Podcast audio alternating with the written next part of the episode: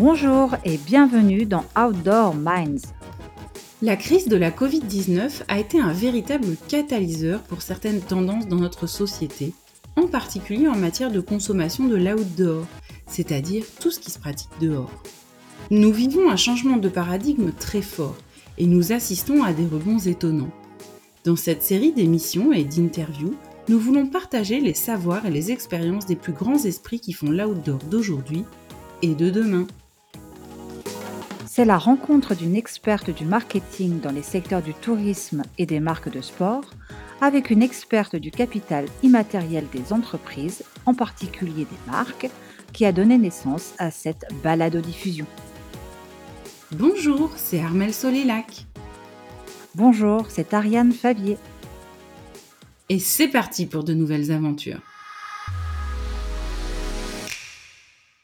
Aujourd'hui, nous allons parler de marque. Qu'est-ce que c'est? À quoi ça sert? Quelle est la valeur ajoutée d'une marque? Et ensuite, nous partirons à la rencontre de Stanislas Gruo d'Explora Project pour voir comment concrètement il a réussi à créer une marque forte et différente de celle de ses concurrents. Alors Armel, pour faire short and switch, est-ce que tu peux nous faire un rappel de ce qu'est une marque? Oui, Ariane. En effet, il suffit pas de trouver un nom ou un logo pour créer une marque. Il y a un travail préalable qui est assez lourd à réaliser pour qu'une marque puisse vraiment exister, c'est-à-dire avoir une certaine réalité, une consistance, voire même une valorisation importante. On en reparlera après. Et surtout, le plus important, sortir du lot. Mais qu'est-ce qu'une marque et à quoi ça sert? Alors, à l'origine, une marque, c'était un signe, euh, ça pouvait être des lettres ou un dessin qu'on apposait au fer rouge sur les bêtes pour pouvoir les distinguer entre les différents troupeaux qui se baladaient dans la nature. Aujourd'hui, au sens de la propriété industrielle, la marque, c'est aussi un signe, euh, sauf qu'il sert à distinguer précisément des produits, des services, éventuellement des destinations ou des territoires de leurs concurrents. Et finalement, la marque, c'est un outil qui sert à créer de la préférence sur les marchés parce que, vous avez dû le constater, bah, ils sont de plus en plus saturés et de plus en plus banalisés. Euh, on considère que la marque, elle a cinq rôles. Le premier, c'est d'identifier un produit, un service, une destination, éventuellement une institution. Euh, c'est ce qu'on appelle l'aspect pratique. Le deuxième euh, rôle, c'est la distinction entre les produits d'une même catégorie ou les services euh, ou les destinations d'une même catégorie, c'est l'aspect fonctionnel. Euh, si je devais donner un exemple, euh, une marque peut permettre par exemple de distinguer un, produit lessive au milieu de plein de produits dans un supermarché et puis dans le rayon des lessives, l'aspect fonctionnel, eh bien c'est de se dire ok c'est de la lessive liquide pour des vêtements blancs par exemple. Ensuite, le, le, troisième rôle c'est le gage de qualité, c'est ce qu'on appelle la de réassurance. Alors on a des lessives bah, de plus ou moins bonne qualité évidemment. Euh, enfin, le dernier, euh, enfin l'avant-dernier euh, rôle de la marque, c'est un rôle qui est souvent sous-estimé, qui est celui du plaisir. C'est l'aspect hédoniste des marques. Alors en matière de lessive, il y a rarement des gens qui ont du plaisir à acheter une marque de lessive, mais il y a des marques pour lesquelles, pour certains produits ou certains services, pour lesquels on a vraiment du plaisir à les acheter et à les consommer. c'est très vrai dans le secteur du tourisme, c'est encore plus vrai dans le secteur du sport où on, a, on achète certaines paires de skis euh, euh, par plaisir ou certains vêtements par plaisir. Et on note que plus on porte près de son corps, près de soi ou dans le prolongement de soi euh, une marque, plus la notion de plaisir est importante. Et c'est vrai aussi pour le dernier aspect, qui est l'aspect personnel des marques, ce qu'on appelle le rôle de personnalisation ou d'identification de, la marque, euh, soit parce que on peut customiser, c'est-à-dire personnaliser le produit, le, faire à son image, soit parce qu'on s'identifie aux valeurs de la marque, à l'image de la marque, euh, à sa façon de la consommer. Donc on voit ici que la marque, eh bien, elle a trois fonctions. Hein. une fonction de signature pour garantir une forme de, d'origine ou de, qualité. Euh, une fonction narrative, c'est tout le discours qu'on raconte. On utilise beaucoup le, terme storytelling chez les marketeurs. Euh, en fait, on part le produit, euh, le service ou la destination d'une histoire. C'est un vecteur de transmission aussi de, savoir, de valeur.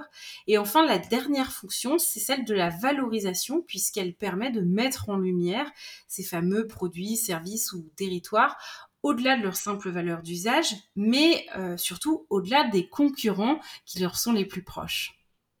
Merci Armel, mais quel est le processus? Comment est-ce qu'on crée une marque? Eh bien, une marque, elle est souvent co-construite par un ensemble d'acteurs. Euh, ça peut être euh, les dirigeants de l'entreprise, les salariés, bien entendu.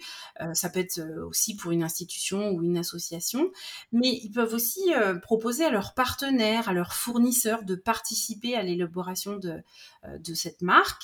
Et puis surtout, au fur et à mesure que la marque grandit et devient célèbre, il y a une, une autre partie prenante qui rentre dans ce mix. C'est ce qu'on appelle les consommateurs. Moi, j'aime bien les appeler les consomme acteurs parce qu'ils peuvent véritablement s'approprier une marque, éventuellement la détourner ou pire encore la rejeter, la boycotter. Euh, et le risque de cette co-construction avec ses consommateurs, eh bien, c'est la perte de contrôle par la marque elle-même de sa propre image. Et j'aime bien donner cet exemple euh, qui a eu lieu en 2010 où la marque Gap, qui est ce qu'on appelle une métamarque, elle est tellement énorme euh, que quand elle a voulu changer de logo, eh bien, elle a été, euh, ce nouveau logo a été tellement rejeté par ses consommateurs que la marque a été obligée de retirer son nouveau logo pour lequel elle avait quand même investi 400 000 dollars américains. Et au bout de sept jours, eh bien, elle a été obligée de revenir en arrière et, et, et de reprendre son ancien logo. Et est-ce qu'une marque euh, a une valeur euh, pécuniaire?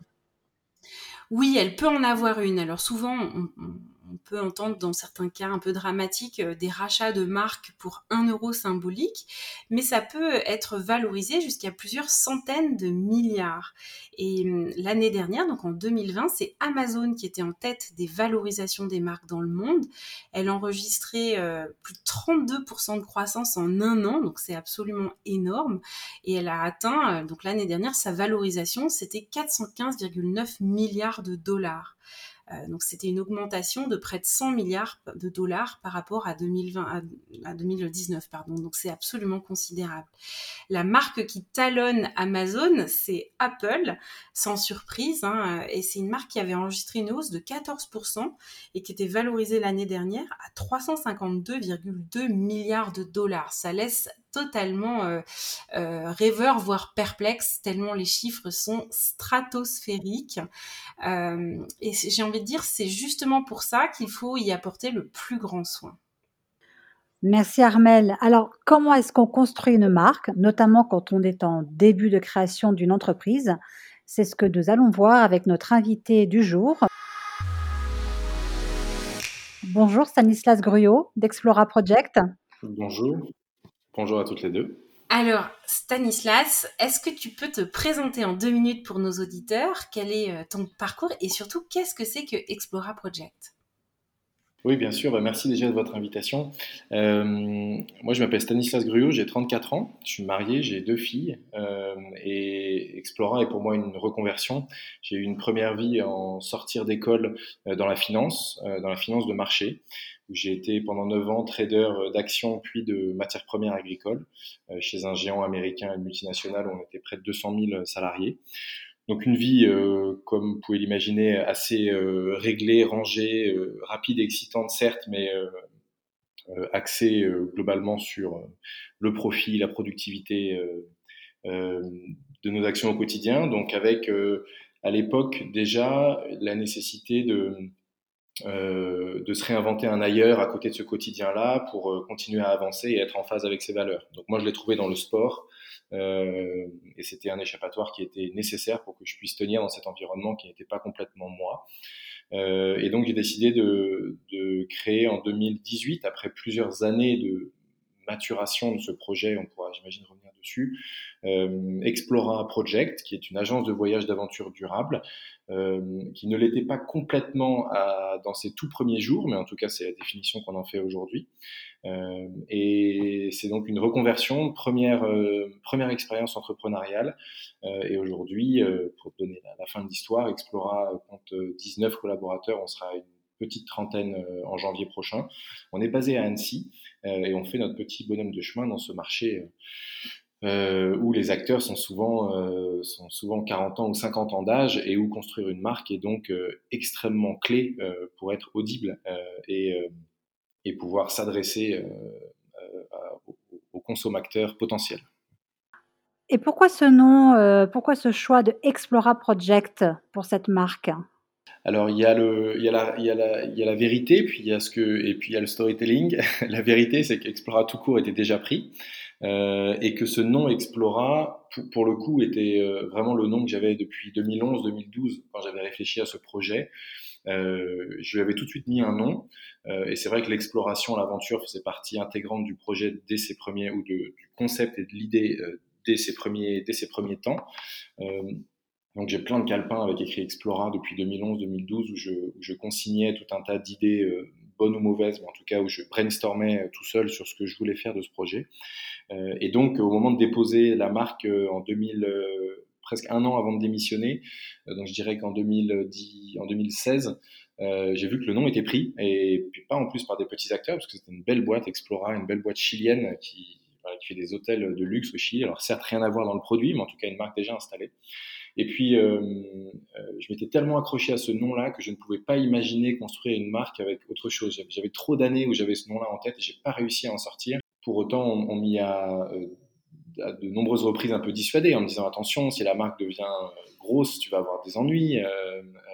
il faut vraiment, il est encore temps de, faire quelque chose.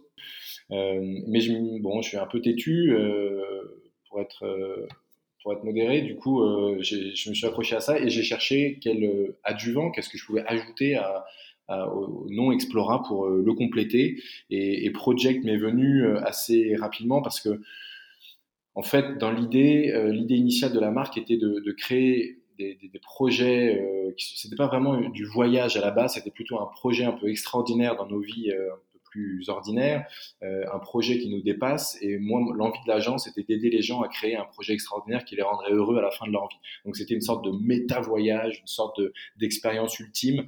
Euh, et, c'est pour ça que la notion de projet euh, était beaucoup plus proche du produit que je voulais proposer que le mot voyage ou aventure, où j'étais vraiment dans quelque chose d'ultime. Et de, au début, presque même qu'on consomme une seule fois quoi. Euh, et, donc project, project, mais tout de suite, euh, tout de suite, euh, c'est imposé. Voilà, le site était libre et puis après j'ai avancé comme ça. Donc ça c'est l'histoire du nom, mais comment tu as procédé pour créer la marque Explora Project? Est-ce que aussi tu as eu des difficultés ou des pérégrinations sur l'évolution de cette marque avant d'aboutir à ce que c'est aujourd'hui? Eh ben, c'est amusant cette question parce que euh, c'est une question que je me, que je me pose même euh, moi-même aujourd'hui parce qu'en fait, euh, j'ai encore du mal à vraiment comprendre mon, ma méthode pour arriver à certaines certitudes sur ce que je veux du produit ou de la marque. Et, je me repose cette question-là aujourd'hui. Donc, quelle doit être la marque ou comment Explora doit évoluer avec une espèce d'écosystème de marques qu'elle a créé avec Explora Care, Explora Race euh, Explora Talks, etc. Il y a une espèce d'écosystème autour de ce mot Explora. Euh, et en fait, j'ai des espèces de certitudes en tête et je sais pas trop d'où elles me viennent. Et j'essaie de trouver une méthode pour pouvoir la présenter à d'autres et même en interne où on dit bah, va demander à Stan, il sait si c'est ce qu'il faut faire ou pas faire, il va nous dire comment il veut le faire. Et en fait, c'est vrai que ça, ça, ça s'impose à moi et j'ai du mal à en trouver une méthode. Mais si j'essaie de répondre on va dire euh, précisément à la question, euh, je crois que d'abord il y a des espèces de projections intuitives que j'ai de la marque dans comment est-ce que je veux la voir se réaliser sous différents supports. Et là, c'est vraiment un grand brainstorming euh, intérieur. Ça peut être comment est-ce que j'imaginerais un espèce de magasin ou de concept store, comment est-ce que j'aimerais voir une pub dans le métro, comment est-ce que euh, je verrai des produits dérivés. Et en fait, je me mets à, à voir comment peut, peut être euh, comment peut être l'application de la marque ou comment est-ce que visuellement elle peut se, se, représenter dans des choses qui parfois n'ont rien à voir et qu'on ne fera peut-être jamais. Et ça me permet un peu moi de délimiter, de créer un peu les contours de la marque. Euh, et, et, assez facilement, je me dis ça c'est ça c'est la marque ou ça c'est pas la marque. On dit souvent ça c'est Explora ou ça c'est pas Explora. Donc en fait, je dois dire que c'est d'abord moi quelque chose d'assez concret par l'exemple et une fois que j'ai une kyrielle d'exemples de ce que je, de, support ou de visuel que j'imagine être pour la marque ou, d'idées ou de phrases ou de, eh ben j'essaye d'en faire une règle. Voilà, c'est plutôt comme ça que je fonctionne. Plutôt que d'essayer de construire une règle et de dire bon bah, maintenant on décline les supports. Moi, ce qui me vient d'abord, c'est les supports. C'est-à-dire que je sais ce qui est, je sais ce qui est ce une veste Explora pour, moi, pour mes guides. Euh, je sais la casquette que je veux. Et en fait, par rapport à ça, je me dis, bah donc, ça veut dire que la marque, elle est premium parce que j'imagine que des trucs premium, que des trucs chics euh, et des trucs sobres euh, et beaux. Est-ce que je me vois sur un paillasson ou sur un, ou je sais pas, ou sur un, euh, ou est-ce que je déclinerai des tapis Explora Non, j'ai pas envie qu'on marche sur mon logo. Moi, ça me plaît pas. Donc, j'ai envie d'être euh, en hauteur. Ou donc, j'imagine quelque chose d'un peu premium ou prestigieux, etc. Et en fait, c'est plutôt de cette manière-là que je suis amené à euh, poser des adjectifs ou des termes sur ce qu'est la marque. Ça me vient par l'exemple. Euh, et donc, tout ça, en fait, est venu euh, d'une projection personnelle à la base de, de qu'est-ce que j'avais envie de créer et d'offrir aux autres et que, quel est le regard que j'avais envie que les autres aient sur la marque en fait. Euh, donc c'est presque une considération sociale et esthétique en premier lieu et à laquelle j'essaye ensuite d'y apporter des caractéristiques précises pour pouvoir la décliner et puis faire des briefings à d'autres. Est-ce que tu dirais que ça a changé depuis le début? Tu as créé en 2018, si je dis pas de bêtises. Est-ce que cette plateforme de marque ou ces, fondamentaux de la marque, ils ont changé depuis, euh, depuis le, le jour finalement, J1 eh bien, pas tellement. Euh, pas tellement, et peut-être est-ce lié au... Alors, on avait fait cet exercice-là, euh, Armel, tous les deux, en 2018, je crois, fin 2018, quelques mois après la création de, la société à proprement parler. Euh, et ça n'a pas tellement changé parce que c'est encore assez centré sur mes envies à moi, pour l'instant. mais en effet, je entendais expliquer dans le chapeau que la marque évoluait avec certains acteurs qui, font la marque. Au bout d'un moment, elle se détache euh, de la seule volonté des fondateurs. Euh, et pour l'instant, mon idée est comme tellement claire de ce que je veux, ou en tout cas, elle m'apparaît comme claire et que je dois l'exprimer comme ça, que pour l'instant, j'ai pas trop encore trop de, on va dire, d'intervenants extérieurs qui font évoluer la marque. Mais ça commence avec les consommateurs, en effet, avec les participants euh, où euh, ils s'approprient aussi la marque, ils en parlent d'une certaine manière euh, lors de posts, par exemple sur les réseaux sociaux. Euh, à ce week-end, on était avec Explora, déjà tout le monde dégage le project. on était avec Explora ce week-end et et puis on a fait ça et ça. Ah, cette agence, elle est super cool ou, ou c'est pas une agence, c'est autre chose. Et puis je, je, m'amuse à voir comment est-ce qu'ils parlent de la marque et je vois en effet que ça évolue.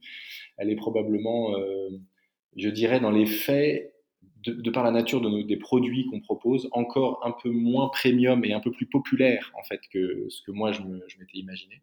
C'est une marque en fait qui est très populaire, c'est-à-dire qu'en fait, euh, enfin très populaire, hein, toute proportion gardée bien sûr, mais je veux dire dans l'aspect, euh, euh, les gens se l'approprient. C'est une marque qui, qui est assez cool et qui est directe, et, et, et, les gens ont envie de s'adresser à la marque et, et, de faire partie de cette communauté-là simplement sans chichi. Alors que moi je m'imaginais quelque chose d'un peu moins saucisson fromage et quelque chose d'un peu plus premium et, euh, et, euh, et, statutaire. Euh, mais bon, on sert du saucisson fromage sur nos expéditions, alors il faut se rendre à l'évidence. c'est peut-être le bon axe, mais donc elle a un peu évolué avec les participants et ça, ça, commence en tout cas, ce qui est intéressant. Ça peut être des saucissons fromage de très haute qualité aussi. oui, c'est sûr, c'est sûr. Est-ce qu'on peut dire que finalement, donc on voit l'évolution euh, de la marque entre ses débuts et maintenant, donc euh, dans, les, euh, dans sa signature, dans sa singularité, cool, direct et avec une forme de communauté autour, est-ce qu'il y a une forme d'influence de la marque également auprès de cette communauté? Ah ben, nécessairement, nécessairement, toujours difficile de, de, la, de la mesurer. en tout cas, c'est une marque qui se veut forte euh, c'est une marque parfois qui passe un peu devant, parfois même l'équipe, c'est-à-dire ceux qui la font et qui la composent. C'est une marque un peu pour l'instant qui s'est imposée ou qu'on a, martelé un peu sur tout support. C'est un nom qui est présent assez régulièrement dans les échanges. Donc c'est une, marque en tout cas qui essaye, euh, qui se veut être forte. Euh, et aujourd'hui, l'influence qu'elle a, je dirais que c'est l'influence qu'elle a, c'est plus autour euh, de, la, mission, de la mission qu'elle pousse, du succès, de la croissance qu'elle a.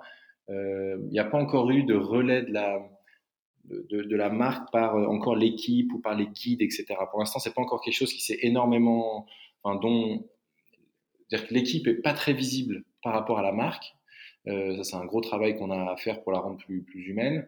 Euh, les guides se sentent appartenir à la marque, mais sont encore guides, freelance, indépendants et se définissent pour beaucoup encore comme tels. Donc il y a encore quelque chose à créer autour de la, de la communauté pour que l'influence euh, de la marque et de ceux qui la composent soit, soit plus importante. Pour l'instant, pour l'instant, je dirais que c'est encore, le, encore les prémices. Mais la marque est forte avec ses excès. C'est-à-dire parfois, on oublie un peu l'humain, marque, marque, marque. Du coup, ça donne un côté très corporate, parfois même un peu trop start-up, etc. Donc, c'est toute la difficulté de savoir comment, comment est-ce qu'on peut utiliser le succès, la croissance de la marque, de ces levées de fonds, de ces épisodes de vie de startup pour, comme, comme, comme prétexte ou en tout cas comme, comme, euh, comme sujet pour faire parler du projet et à quel moment est-ce qu'on est humanise la chose, on remet le produit au cœur, etc. si j'avais quelque chose à dire, c'est qu'aujourd'hui Explora, euh, pour beaucoup, est défini comme une travel tech qui cartonne.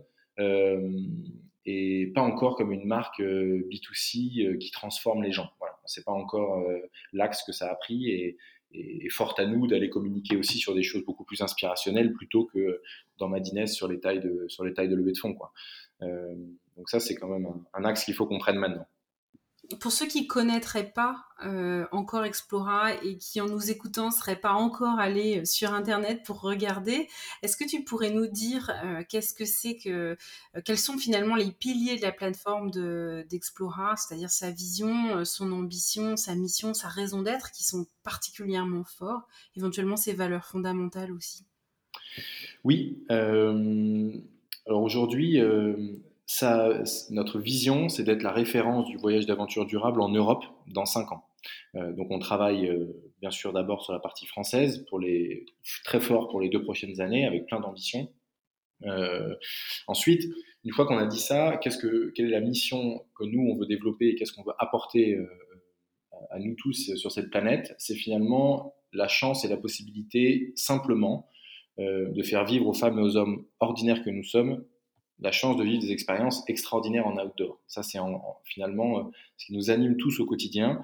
Euh, le fait d'être la référence du voyage d'aventure ne nous anime pas au quotidien. Ce qui nous anime, euh, c'est une target business, mais ce qui nous anime au quotidien, c'est que les questionnaires de satisfaction soient à 5 sur 5, que les, ça ait transformé des gens, qu'ils aient pleuré à la fin de l'expédition parce que ça a chamboulé quelque chose en eux sur lequel ils n'arrivent pas encore à mettre de mots. Voilà, en fait, pourquoi est-ce qu'on travaille au quotidien. Après, notre mission, euh, au-delà euh, de cette mission sociale, c'est euh, la suivante, enfin notre raison d'être plutôt qu'on a fait qu'on a fait inscrire dans nos statuts d'ailleurs parce qu'on a entreprise à mission depuis novembre dernier, c'est d'être l'acteur engagé du tourisme d'aventure qui offre au plus grand nombre une expérience de voyage à impact positif pour l'homme et l'environnement. Donc Explora est une agence de voyage qui a désintermédié le secteur pour être le seul acteur entre le guide local le client final partout en Europe. Euh, donc on est, sommes les créateurs et les, on va dire les, les, euh, les chefs d'orchestre de tous nos produits et nos expéditions euh, partout en Europe. On, ne revend les voyages de personne, on est revendu par personne. et donc, on, cherche aujourd'hui à le faire avec l'impact écologique qui soit le plus, finalement, bah, l'impact qui soit le plus, plus, réduit possible, enfin, le meilleur impact possible, donc avec une, une consommation carbone qui soit la plus, la plus basse du marché français, et c'est aujourd'hui notre, notre pari. Donc c'est à la fois l'homme et euh, la planète. Finalement, on peut dire aussi que les, valeurs de cette entreprise, d'Explora Project, ne sont pas très, très éloignées hein, de tes propres valeurs personnelles. elles s'inscrivent aussi bien dans la promesse, la mission, dans la personnalité, l'ADN de l'entreprise. C'est une forme de continuité. Euh, oui, c'est si si si si c'est le cas aujourd'hui. Déjà, je, trouve que ce serait difficile comme constat au bout de, trois ans de boîte de dire euh, qu'un fondateur ou qu'un cofondateur dise euh, les valeurs de ma boîte sont pas les miennes. Évidemment, elles ont elles ont démarré en étant d'une certaine manière les miennes et que les miennes au tout début. Puis après, des contributions respectives les ont fait évoluer. Aujourd'hui, c'est vrai que les salariés d'Explora s'approprient énormément ces valeurs-là et on fait un exercice tous les trimestres d'une review de ces valeurs ou en disant voilà on, voilà, on regarde les quatre valeurs qu'on a chez Explora, on demande à chacun sur une échelle de 1 à 10 de se placer en disant est-ce que ce trimestre-là, on, on, en est où pour, pour vous sur ces valeurs-là, euh, sur cette valeur, cette première valeur par exemple du collectif? Est-ce qu'on est 1 pas bon, 10 très bon. Chacun se place et ensuite après, bah, on est physiquement dans une, dans une pièce où on se déplace sur toute la longueur de la pièce et ensuite on discute. Pourquoi tu penses qu'on est à 2 Pourquoi toi tu penses qu'on est à 8 Qu'est-ce que tu as vu que j'ai pas vu? Qu'est-ce que tu as fait que j'ai pas fait? Et ça, c'est assez intéressant. Et en fait, à ça, il n'y a pas de conclusion. C'est-à-dire, en gros, l'idée, évidemment, est d'être à 10 idéalement partout. Euh, encore que, on sait que c'est un, c'est, un, parcours, un cheminement, donc euh, c'est une progression. Mais en tout cas, ce qui est intéressant, c'est par cette discussion, chacun prend le temps de réfléchir à cette valeur-là, voit comment elle, elle, est, elle vit ou pas dans son quotidien et dans son travail, et, et on établit un dialogue. Donc aujourd'hui, on en a quatre. On a le collectif, on a l'esprit pionnier, euh, on a l'expertise slash la qualité, et on a l'engagement, qui peut être à la fois écologique et physique. Et je dirais que ces valeurs-là, moi, je les supporte. C'est peut-être parfois le degré de la valeur qui est un petit peu, qui est un peu différent dans un sens et même parfois dans l'autre vis-à-vis de mes, mes, valeurs personnelles. Mais je prends juste un exemple dans les deux sens. Le premier, ça va être, on va dire, le, l'expertise, la qualité, euh, bien sûr que j'ai envie d'être expert, mais moi j'aurais poussé la chose peut-être même encore plus loin en disant être le, premier, le meilleur, le, leader incontestable, alors que la qualité, on peut être, on peut être énormément d'acteurs du marché à, être expert et, à proposer de la qualité. Euh, moi j'aurais vu quelque chose d'encore plus superlatif à ça. Euh, et, et en fait l'équipe de dire mais attention, on est dans un secteur tellement difficile que c'est pas, il faut n'y a pas de show-off ici. Déjà, si on est expert de chaque secteur, on est aujourd'hui présent dans 26 verticales entre le kayak, l'alpinisme, la voile, euh, la course au large, le, l'eau vive, le, canyoning, la spéléologie, etc. Déjà, si on est expert de chaque verticale, c'est déjà extraordinaire. Donc, donc ça, c'était euh, un exemple pour montrer que parfois, moi, je me serais mis un peu plus loin que les valeurs actuelles et parfois même un peu en deçà. L'engagement environnemental, évidemment, je trouve que c'est euh, fondamental, mais moi, à titre personnel, j'ai l'impression d'être en tout cas de, venir de plus loin que les participants, que les, que les, que les salariés sur cette valeur-là, où c'était moins présent, moi, dans mon quotidien. Euh, ça y vient à vitesse grand V, je fais un effort de rattrapage quotidien. Euh, mais en tout cas, avec ma vie d'avant, j'ai passé en effet 8-9 euh, ans de ma vie à pas trop me poser la question de l'impact que, que, mes actions avaient sur l'environnement. Or, aujourd'hui, pour les salariés d'Explora, pour beaucoup, c'est une première expérience de boulot et ils sont rentrés dans cette boîte pour, leur, pour son engagement environnemental. Euh, donc ça, c'est quand même euh, extrêmement fort. Donc ça, je pense que la boîte est en avant de moi et c'est très bien. Euh, et c'est à moi de, c'est à moi d'aller vers elle. Quel conseil ou recommandation tu donnerais à quelqu'un dans le secteur de l'outdoor et qui voudrait créer sa marque ou remettre à plat sa marque? Je dirais bah, de prendre le temps en fait, ces choses-là prennent du temps. c'est ça qui est difficile. Et je trouve que c'est l'une des, c'est l'un des, adjectifs qu'on met pas souvent en avant dans les, pour les dirigeants et les, entrepreneurs, c'est la capacité à être patient, à attendre son moment et à prendre le temps des, bonnes choses. Et ça, je crois que la construction de la marque, c'est tellement clé qu'il faut, il faut prendre le temps. Euh, et, je pense que quand, je pense qu'on peut, on peut arriver à certaines certitudes sur ce sujet-là quand on lance sa marque, certitude qu'on est aligné entre ses valeurs, celles des salariés, la mission, euh, la mission, euh, la raison d'être de l'entreprise. Il y a un moment où on sent qu'on est bon et il faut vraiment attendre ce moment-là avant de lancer. Donc je dirais que c'est d'abord la patience euh, et prendre, prendre le temps d'écouter, d'écouter comme tu le rappelais, Armel, comment est-ce que la, quelle est la perception de la marque chez ses principaux utilisateurs?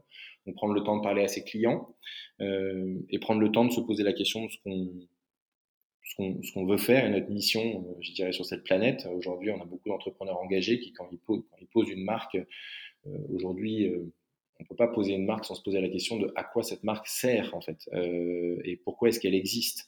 Donc, en fait, il faut revenir à quelque chose de fondamental, quitte à, déconstruire ce qui a pu être fait. Et, ça, je pense que c'est un peu les marques de 2000, euh, les marques de 2020, 2020-2030, euh, c'est des marques qui sont honnêtes, donc des marques qui disent, bah, en fait, euh, on n'est pas vraiment ce que, enfin, on, aimerait vous, vous re-raconter où on en est, vous raconter notre histoire en fait aujourd'hui, ce qui s'est passé jusqu'à aujourd'hui. Je crois qu'il ne faut pas annihiler tout ce qu'on a été, mais en tout cas accepter qu'il ne faut pas chercher forcément une espèce de, cohérence à tout craint entre ce qu'on a été et ce qu'on veut être. Parfois, il y a des prises de conscience. les marques peuvent faire des breaks.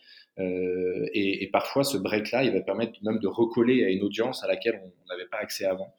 Euh, et il y, a, pas mal de marques en fait euh, qui, assument d'être très différentes et d'avoir un, nouveau départ. Donc, je crois que ce serait euh, de, de, faire l'exercice de dire si la marque n'existait pas avec son produit actuel, euh, qu'est-ce qu'on créerait en fait? Et après, l'idée de voir comment est-ce qu'on raccroche les wagons avec l'actuel ne doit pas influencer ne doit pas influencer cette réflexion-là, ça vient peut-être dans un deuxième temps.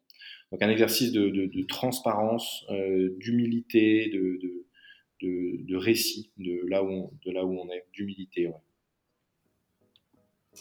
Merci beaucoup Stanislas Gruot d'avoir été notre invité pour ce premier épisode et d'avoir ouvert la voie, comme on dit euh, en alpinisme.